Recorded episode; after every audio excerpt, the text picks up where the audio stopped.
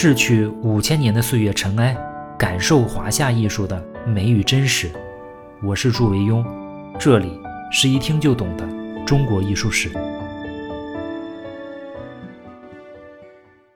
各位好，今天呢，我们继续讲颜真卿。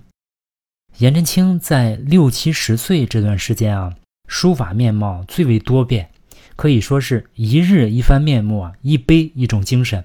风格飘忽不定，摇曳多姿，而且，佳作极多，很多作品的水准都难分伯仲。如果让我说选一篇作品最能代表颜真卿的书法艺术特点呢，那我可能选《颜勤礼碑》。但是如果让我选一篇作品说最能代表颜真卿的精神境界呢，那我肯定选《裴将军诗》。裴将军呢，指的就是那个善于舞剑的将军裴民。我们前文也多次提到过，比如他曾经为武道子舞剑。到了唐文宗的时代啊，李白的诗、张旭的草书和裴民的剑舞啊，被称为三绝。世人称裴民为剑圣，因为是以舞剑成名，所以啊，这就常常让我们有一个误会，觉得裴民啊就是一个武术的花架子，就像一个舞蹈演员。但是呢，其实。并不是裴民啊，他最终做到了左金玉大将军。他先后参与过对西人、契丹和吐蕃的战事，从大唐朝的西南一直打到东北，真正的是从那种尸山血海里面杀出来的。而且啊，据说有一些记录啊，说裴民善射，曾经创造过说一日射杀三十一头猛虎的记录，可见这个胆识能力之强悍。换我们就是说，一天如果能射杀三十一只兔子，那也都算是大神了吧？裴将军诗里面写道：“说大军至六合，猛将轻九垓，战马若龙虎，腾灵何壮哉？将军临北荒，宣赫耀英才。剑舞月流电，随风迎且回。登高望天山，白雪正崔嵬。入阵破焦罗，威声雄震雷。”一射白马倒，再射万夫开。匈奴不敢敌，相呼归去来。攻城报天子，可以画灵台。因为裴将军诗的结尾没有署名，就是没有款，也没有被记载于《颜鲁公集》，甚至到了宋朝都不见宋人的著录，所以对于裴将军书的真伪啊，历史上从来都是莫衷一是。但是它具有明显的颜体特征。他把楷书、行书和草书几乎毫不加掩饰和润色的摆放在一起啊，其中那个楷书的浑厚质朴，行书的灵动自然，草书的那种潇洒随意，集中的被放置在同一篇作品中。点划之中啊，有急徐快慢，有轻重华色，有婉转连绵，有险境挺拔。应该说啊，它是一幅极为另类的作品。但是我觉得啊，比起书写技巧，气韵和节奏感才是这幅作品的灵魂。我们看到它的点划有轻有重，有快有慢，有强有弱，有大有小，最终汇合在一起啊，形成一种不拘一格、雷霆万钧的气势。作者有意的在书法中啊，刻意的模仿那种武术的律动，就像裴民的剑，时而激越，时而静止，将书法跟武术的节奏啊结合起来。裴将军诗在书法角度上来说啊，是一幅不可多得的艺术作品。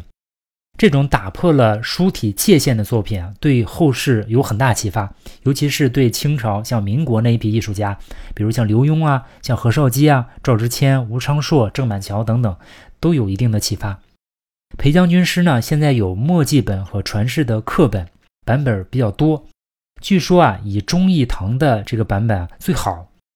对于他究竟是不是颜真卿的作品啊，这个我们也没有百分之百的把握。但是我们仔细观察他的点划和笔法，还有全篇的这种肃杀的气韵啊，也很难相信啊，他不是颜真卿的作品。在七十岁到七十五岁之间啊，颜真卿还真是过过几年舒服的日子。在这段时间呢，他的书法多数写的也都是相对平和随意。我们甚至怀疑啊，可能随着年龄的增长和健康状况的变化，他对笔的控制能力已经开始下降。但是啊，接下来出现的作品证明啊，这是一种误判。安史之乱之后呢，大唐朝中央对地方逐渐开始失去控制，地方上的武装割据，很多人就不再听朝廷的话了嘛。山高皇帝远，人强不服管。到了建中三年，就是公元七百八十二年的年底，当时啊，受封南平郡王的淮西都统李希烈就开始造反，而且还联合了一群地方实力派，自封啊建兴王，天下都元帅。一个月之后，到了建中四年，就是公元七百八十三年的正月，李希烈就攻陷了汝州。于是呢，这个时候，那个长得一个蓝脸、特别丑，而且居心不良的这个卢杞啊。就建议德宗李阔啊，派七十五岁的颜真卿啊前往劝谕李希烈，说让李希烈回心转意。这是卢杞精心设计的一个陷阱，因为对卢杞来说啊，李希烈呢他是造反的外乱，颜真卿呢是碍眼的内患，让颜真卿去劝说李希烈，那成功了呢就平了外乱，那失败了呢就去了内患，反正是稳赚不赔。于是啊，这个卢杞就对唐德宗李阔说：“，说李希烈这个家伙年轻没脑子，头脑一热啊，才干出这种大逆不道的事情来。您啊，要是找一个有威信的老臣去劝一劝他，哎，说明一下皇上您的恩泽，宣扬一下朝廷的优待政策，那说不定啊，李希烈就可能改过自新。”皇帝问：“那让谁去合适呢？”这个卢杞就说：“人选这不是秃子头上的虱子，明摆着的吗？”说颜真卿啊，四方所信，若往遇之啊，则不可劳师而定。就是说，凭借颜真卿的威望，他要是去了，都不用军队，这事儿都能搞定。这个皇帝李阔的脑子啊，也是进了滚烫的开水，真的就相信了这番鬼话，听从了卢杞的奸计。颜真卿呢，那真是闭门家中坐，锅从天上来，被任命为淮西宣慰使。前往徐州去见这个李希烈，李阔这个命令一下呀，朝廷上下无不大惊失色。当时的永平节度使李勉得知这个消息，马上给皇帝打报告说：“严太师这一去，凶多吉少。你看，我们失去了这样一个元老，这是国家的耻辱。以为是一元老，宜朝廷休，请求啊留住颜真卿。”李勉这边一边打报告，一边呢就派人去赶紧阻拦颜真卿。可惜的是呢，没追上。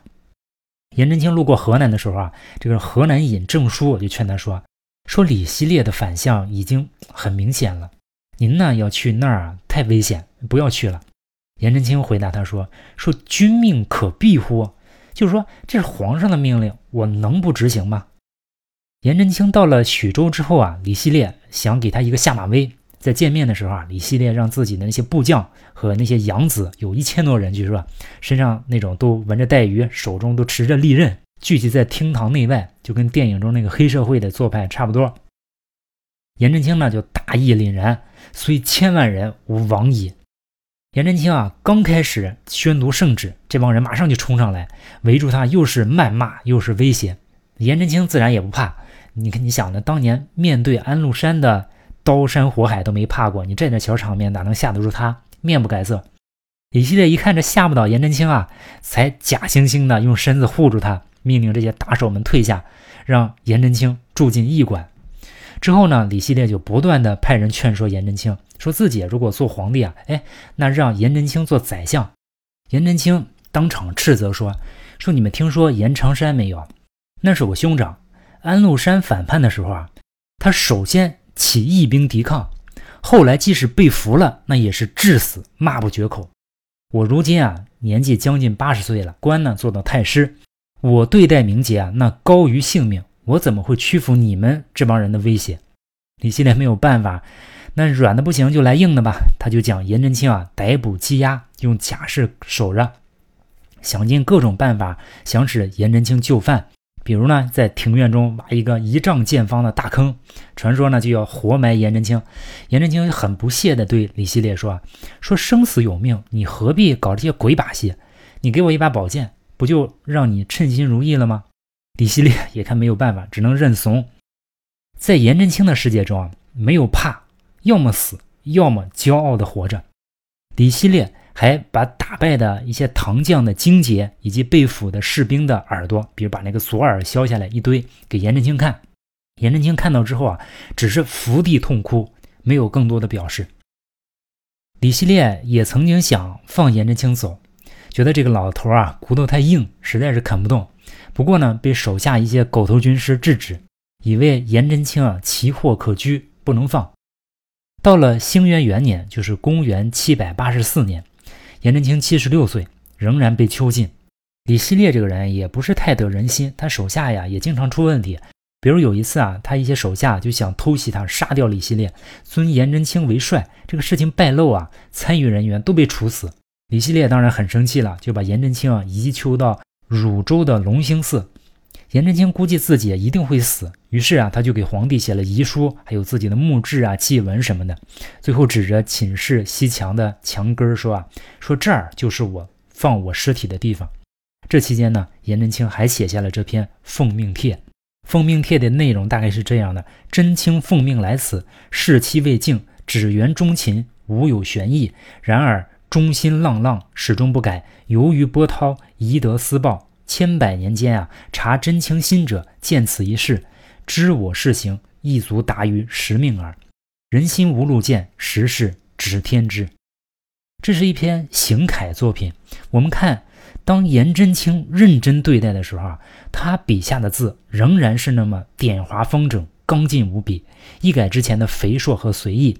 我们刚才不是提到有可能颜真卿的手出问题了，但是没有。当颜真卿努力写好的时候，他依然能够想写多好就写多好。恍惚间啊，甚至有一些王羲之《集字圣教序》的意蕴，法度森然。通过他笔下的字啊。我们也能想象到，此时他的头脑中那种紧绷神经的状态。不久呢，李希烈就攻下了汴州，自称大楚皇帝，派使者啊问颜真卿啊登位的仪式。你看他就是一土包子嘛，这些事儿根本不懂。嗯，颜真卿就回答说啊，说老夫年近八十，曾经掌管过国家礼仪，只记得朱红朝见皇帝的礼仪。使者呢悻悻离去。也在这一年啊，左司御府参军啊。张建等人上书朝廷，说请求以李希烈的三名亲属啊，想用他们来赎回颜真卿。这是颜真卿最后一次生还的机会。结果这个奏折啊就被卢杞扣押，就没有报上去。后来呢，朝廷的力量有所恢复，李希烈呢还怕有变，所以他想再施施压，想把颜真卿给拉过来。他就叫人啊，在颜真卿的房舍处啊堆起柴草，说点燃后就威胁颜真卿说。说你既然不肯归附我啊，我就要烧死你！颜真卿一听啊，二话不说呢，不等别人推，直接往火坑里跳。李希烈手下慌忙把他拉住，说：“老爷子开玩笑了，您当什么真呢？我们这就说说。” 此时呢，李希烈对于颜真卿啊，已经不抱任何希望了。一个人如果能够战胜自己的内心，那他就会变得无比强大；如果能杜绝所有的欲望，那他也不再有任何弱点。此时的颜真卿。就是这样的人。到了贞元元年，就是公元七百八十五年，颜真卿七十七岁。正月的时候呢，他被从汝州啊转移到蔡州，他写了传世的最后一篇作品《遗蔡帖》。我们看《遗蔡帖》，他的笔划消瘦挺拔，铁画银钩，整体面貌介于之前的褚遂良和之后的柳公权之间，点划刚健，法度森严。颜真卿啊，应该说至此完成了一个完整的轮回，似乎又回到四十年前他的书法那个法度的起点。到了八月，李希烈的手下又出问题，他的一个弟弟啊，跟一些部将又起兵叛变，又被杀。李希烈呢，因而更加愤怒，他就派宦官啊前往蔡州，想最终杀掉颜真卿。这个宦官到来之后啊，说有诏书。颜真卿估计也是老爷子被关的太久了，反应有点迟钝了。已经，他听到说有诏书啊，马上伏地下拜。宦官说啊，说应该赐你死。颜真卿说，老臣没有完成使命，是有罪该死。但是使者是哪一天从长安来的呢？这个宦官说，我不是从长安来的，我是从大梁来的。颜真卿听后大骂道：“原来是叛贼，你何敢称赵？”颜真卿啊，说罢从容就义。山河破碎，日月无光，大地平沉，归于寂灭。在被拘禁两年半之后啊，颜真卿就此被缢杀，享年七十七岁。半年之后啊，武将陈先奇毒死李希烈，归顺朝廷，这个叛乱在就此平定。陈先奇派军队将颜真卿的灵柩啊护送回京，同年呢葬于京兆万年严氏的祖茔。德宗啊为他废朝五日，并且追赠司徒，谥号呢叫文忠。后来啊，朝廷为了表彰颜真卿呢，还录用他的几个儿子做官。中京节之后，到了绍兴三年，就是幺幺三三年，两百多年之后啊，南宋的宋高宗赵构呢，赐颜真卿庙额为忠烈，尊为神。从此以后啊，天下人都不用姓名称呼他，只称作鲁公。以中国之大，九州之广，无不对颜鲁公推崇敬仰。后世文天祥、像岳飞、像曾国藩、林则徐等等很多人，都从颜鲁公的经历中获得过支持和力量。文天祥在《过平原作》里面写道：“平原太守颜真卿，长安天子不知名。一朝渔阳洞庭谷，大江以北无奸城。公家兄弟奋革起，一十七郡连下盟。”罗贯中说：“啊，万古真卿亦不磨，冲天豪气世间无。”忠贞凛凛名犹在，烈烈轰轰大丈夫。更受到鼓舞的是千千万万的普通人，像我们听着颜真卿的故事，写着颜体的书法，共同推动我们这个民族的慷慨前行。比起成功的璀璨，我们中国人往往更看重失败的悲壮。明末有一个叫张凤祥的人说啊，忠臣烈士不幸而死于奸臣之手，如薄皮之杀伍子胥。王凤之杀王章，曹操之杀孔文举，王敦之杀周伯仁，李林甫之杀李北海，卢杞之杀颜鲁公，秦桧之杀岳武穆者非一，而独公与武穆，至今英雄之恨未消。就说历史上那么多的忠臣被杀，但是只有颜鲁公和岳武穆被杀，这个恨呢，一直到今天，人们在心中迟迟不能忘记。我想，颜真卿一生的坎坷和他最终的不幸啊，是他个人的性格和这个时代的状况发生激烈碰撞的结果。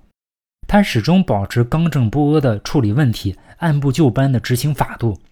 但是在中唐，社会风气啊江河日下，人人得过且过，个个暗藏私心，有太多的趋炎附势，有太多的随波逐流，有太多的损公肥私，有太多的数典忘祖。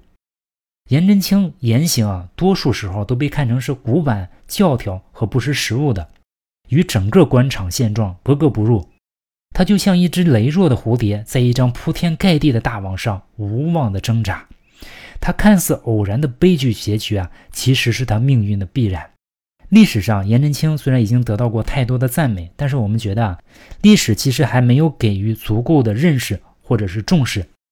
现在我们更多强调的都是他给后人带来的精神鼓励。现实中呢，他只是一个悲情的英雄，并没有什么实际的作用。但事实上呢，以颜真卿为首的，比如像颜杲卿啊、像卢毅等人的杀身报国，在当时对于反叛者的震撼和对于朝廷的鼓励啊，那都是相当巨大的。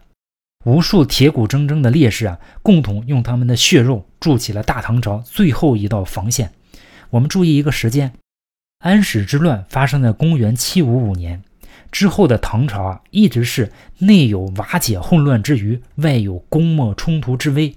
但是呢，它仍然能够苟延残喘到公元九零七年，一个半世纪啊，正是一批又一批以颜真卿为首的这些烈士们共同筑起的血肉长城起到的重要作用。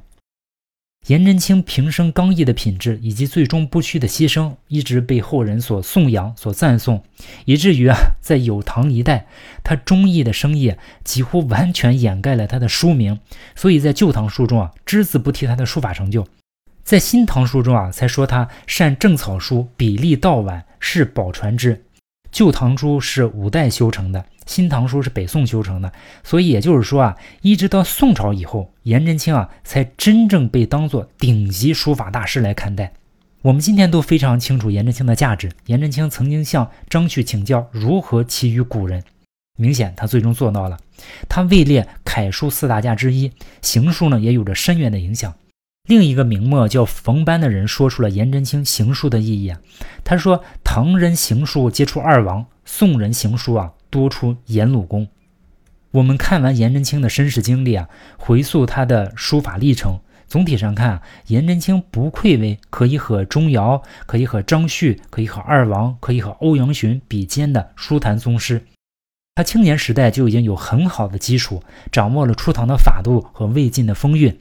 在三十七岁得到张旭的指导之后啊，从此书法水平扶摇直上。当他彻底掌握和消化了前人所取得的成绩之后呢，又从来没有拘泥于任何一种状态和形式。他的坦荡和性情在书法上面袒露无遗，没有任何包袱。他一生啊，书法面目多变，信笔到处啊，全都是意气的流露。随着自身年龄、境遇和应用场景的变化而变化，最终呢，成就了他对书法艺术的不断探索。今天啊，我们在学习书法上容易陷入两个误区，一个呢就是水平还很初级的一群人啊，天天喊着创新，动不动啊就说自己的水平那已经是前无古人。这类人啊，我们觉得可以称作是不知道天高地厚的骗子。另一类人呢，是有一定的水准之后啊。就自我满足，几十年如一日的写一成不变的字，这类人呢，我们可以称作是只知道固步自封的自降。这两种都是我们应该尽量避免的错误。而学习颜真卿一生书法的变化，可以使我们避免这种情况发生。颜真卿书法在后世能有如此巨大的影响，其中有一个很大的原因啊，就是因为作品存世众多。而之所以能够有如此多的传世作品啊，这又跟他的政治境遇有很大的关系。